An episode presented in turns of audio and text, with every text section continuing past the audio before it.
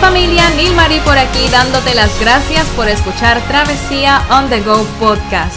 Como había anticipado, con el propósito de motivarte un poco más, estaré entrevistando personas comunes y corrientes que también tienen una historia que contar y con quien quizás hasta te identifiques. Cada tercer miércoles de mes será de Travesía en compañía y para el día de hoy tendremos nuestra primera invitada. Ella es Yadielis Crespo, compañera de trabajo mía, muy querida. Hola Yadielis, bienvenida al podcast y gracias por la oportunidad de entrevistarte. ¿Cómo estás? Muy bien, Nilmari, ¿y tú? Muy bien y sobre todo bien contenta de tenerte aquí como primera invitada. Qué bueno.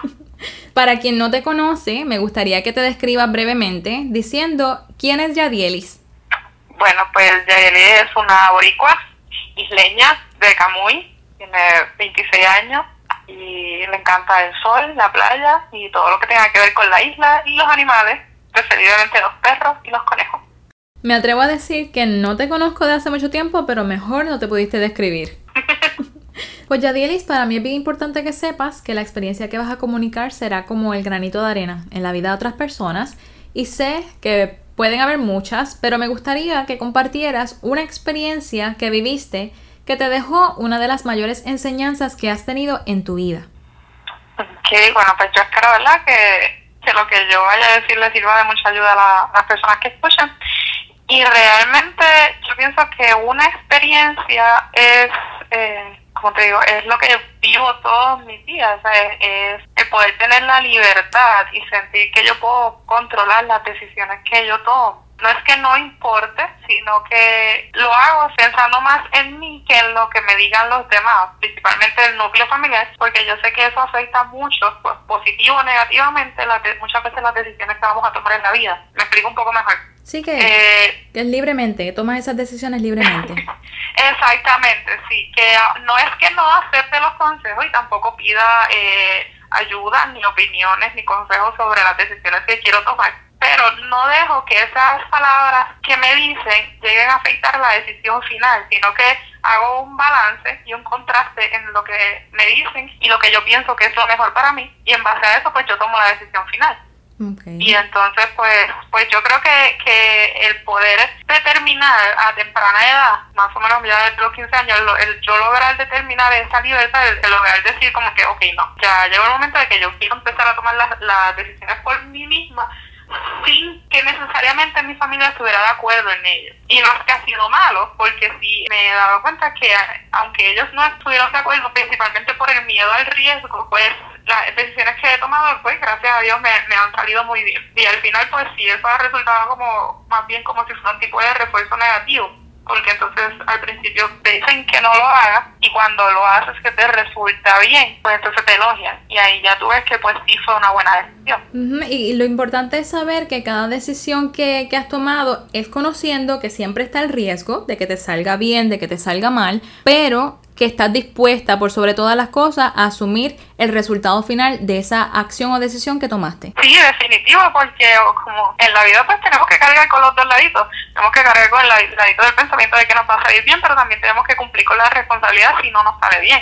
Y entonces pues uno, si hace las cosas, a veces uno las hace con miedo, pero las hace, porque yo prefiero hacer las cosas con miedo y que me salgan bien o me salgan mal, a no hacerlas y quedarme como que con el pensamiento de que y qué hubiera pasado si no lo hice. Eso es bien Y entonces ese, ese sentido de frustración que le da cuando uno tiene ese pensamiento, porque ese pensamiento llega y después te llega automáticamente el, el sentimiento de la frustración y yo evito eso. yo digo, ¿y si lo hago y me sale bien? En vez de cambiar, en vez de decir, ¿qué hubiese pasado si lo hubiera hecho? Mejor, mejor digo, ¿y si lo hago y me sale bien? Y con, con el miedo del mundo, pero lo hago que por lo menos tú sabes que una vez tomas la decisión, pues tienes 50% de que te salga bien, 50% de que te salga mal. Contrario a si nunca lo haces, es 100% un intento que nunca se realizó. Exactamente, se va a quedar en una, en una incertidumbre y quizás cuando ya uno llegue a una etapa más madura, que se siente a ver, ¿verdad?, la vida en en retrospección tú mires y digas, yo pude haber hecho tantas cosas y no las hice por el miedo a, o porque todo el mundo me decía que no lo hiciera. Y ahí es donde yo siempre me, me siento y digo, mire, no es que las personas te quieran retener para que tú no hagas las cosas, sino que muchas vivimos en una, una sociedad donde la gente prefiere unas ciertas estabilidades y no tomar esos riesgos. Y entonces se se, se sienten cómodos, es como que entran en esa zona de confort y entonces piensan que evitar que, para que las cosas evitar que salgan mal, pues lo mejor es decirle y aconsejar a los miembros de la familia, a los seres queridos, mira, no lo hagas porque es muy arriesgado.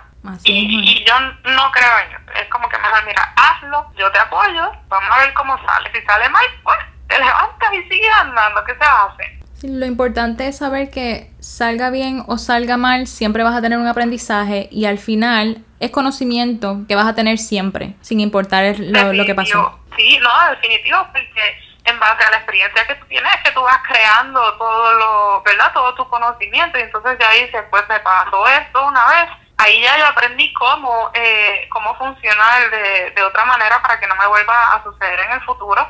Y, y esto se puede venir a, Ese pensamiento es tan básico como cuando vas por un camino y te pierdes a cosas más importantes como tu estabilidad financiera. O sea, tú puedes, tú puedes aprender de todos los errores y ver no repetirlos en el futuro. Y hablando de eso mismo, de aprender de los errores y ver cómo no repetir las cosas en el futuro, tenía una segunda pregunta que es de las dos principales que siempre le, voy a estar realizando a todos los invitados y es la siguiente. ¿Qué te hubiera gustado saber que nadie te dijo antes de haber decidido sobre eso y aprender a puro cantazo? La deuda, los préstamos estudiantiles, las tarjetas de crédito, préstamos personales, los intereses, cómo funcionaba todo ese sistema financiero. Si, si yo hubiese tenido, y, y no tanto, esto no es tanto como una educación que te pueden dar tus papás, sino que yo pienso que esto es algo que lo deben de incluir en el sistema educativo per se. Una clase básica de finanzas, de cómo ya cuando tú estás en, en high school, cuarto año, que tú sepas ya cómo, ¿verdad? Cómo funciona los porcentajes de los intereses, cómo tú puedes empezar a crear un crédito sin tener que llegar a una deuda que te pueda afectar cómo funciona lo que son los préstamos estudiantiles, cómo evitarlos, todo lo que tiene que ver con ese tipo de deuda y con todo ese tipo de información financiera, me hubiese gustado mucho tener un poquito de conocimiento en ello antes de tomar las decisiones que tomé. Y como digo, que aprendí de ellas a cantar, porque pues cometí unos errores financieros y pues luego pues me vi atada a ciertas circunstancias y a ciertos trabajos. Y ahí ya la obligación es cuando ya tú tienes un trabajo que es más por obligación económica que por que por el propio disfrute. Ajá. ¿Y qué entiendes pues que, has hecho para mejorar esos aspectos que, que acabas de mencionar? Pues ellos empapándome poco a poco del tema, ¿no? He ido leyendo un poco más sobre cómo funciona todo lo que es la finanza, los préstamos, todo, eh, la tarjeta de crédito y demás. Y obviamente he ido minimizando el gasto. O sea, si no tengo el ahorro para cumplir con este gasto financiero y no es necesario, o sea, no es esencial, pues no lo, no lo hago. Es como haber ido creando conciencia. A veces yo empiezo, ¿es necesario? No, no es necesario. Ok, pues lo dejamos para la próxima. Exacto, no es como que, ah, me lo voy a comprar porque es lo que está cool, me lo voy a comprar porque es lo que está en moda, me lo voy a comprar porque si no me lo compro, pues estoy out de todo lo que está ahora este, corriendo en, en las redes sociales, porque el hecho de tú comprar muchas veces viene a ser por eso mismo, porque, ay, si yo me tiro una foto en las redes, ya me van a ver con esta camisa, me van a ver con este pantalón, ya me tiré una foto, mira, no, si esa camisa, ese pantalón, el equipo electrónico, el carro, lo que sea, no es esencial, no te hace falta, porque todo lo que tú tienes está bien.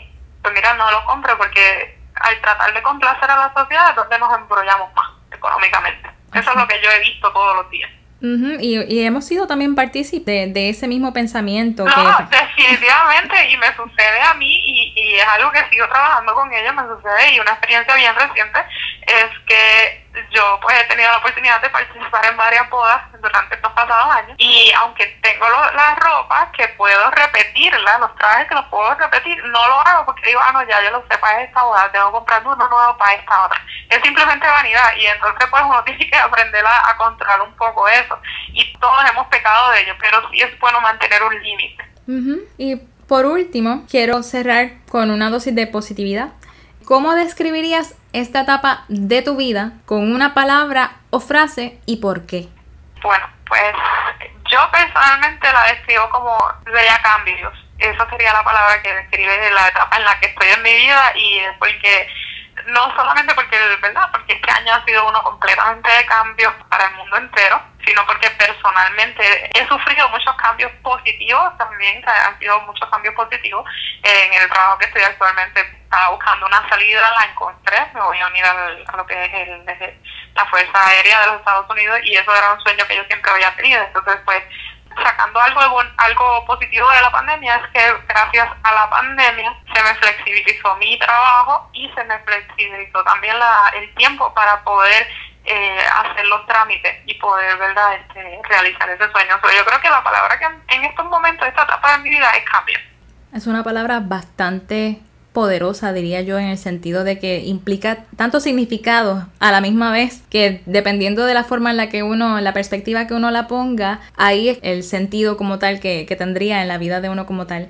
Muchas gracias por compartir esa palabra que creo que así mismo como tú lo estás, hay muchas otras personas que están en la misma situación, en la misma circunstancia, tal vez buscando como que algún significado o algún valor o propósito en su vida, en sus caminos y como legado que nos dejara el 2020, este 2021 esperamos que sea mucho mejor y confiamos en que podamos tener la capacidad para irnos guiando hacia un mejor futuro.